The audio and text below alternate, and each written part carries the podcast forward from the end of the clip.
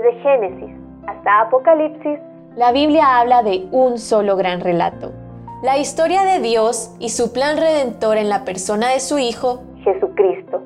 Te invitamos a escuchar este extracto de la Biblia devocional centrada en Cristo, presentada por Lifeway Mujeres y Biblias Holman.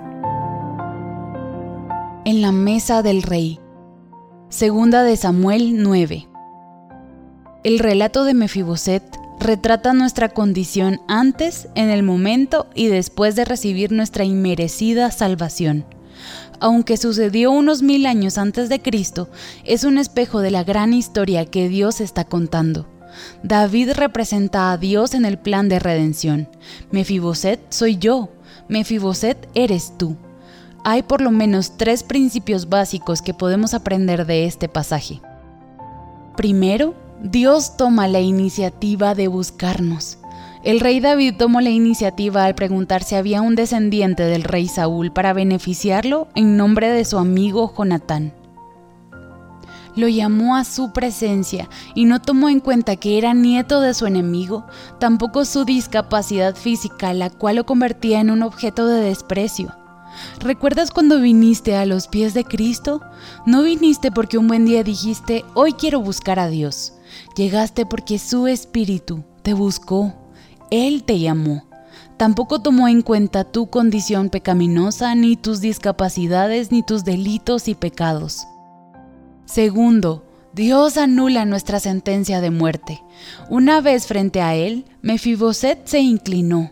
David lo llama por su nombre y le dice, no tengas temor. Mefiboset sabía cuál era su condición y ante quién estaba. Él reconocía que merecía la muerte por ser un descendiente directo del rey Saúl. ¿De qué manera esto se parece a nuestra experiencia? Dios nos buscó, nos llamó por nuestro nombre. Al presentarnos ante Él, vimos su grandeza y nos dimos cuenta de nuestra condición pecaminosa.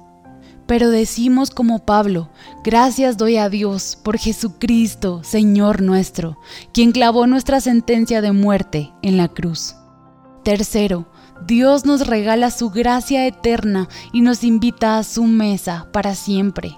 El rey David también le restauró su herencia, le aseguró su futuro y lo invitó a comer para siempre en la mesa real. Dios nos ha dado una herencia por amor a su Hijo Jesucristo. Una vez que somos sus hijas, contamos con un hermano perfecto que nos invita a la mesa con papá a disfrutar de todos los manjares. La vida de Mefiboset cambió para siempre, de marginado a miembro de la familia real. Al igual que él, nuestra vida cambió cuando aceptamos el llamado de nuestro rey. Recordemos y vivamos esta verdad. Agradezcamos que nos llamó, perdonó e invitó a su mesa para siempre.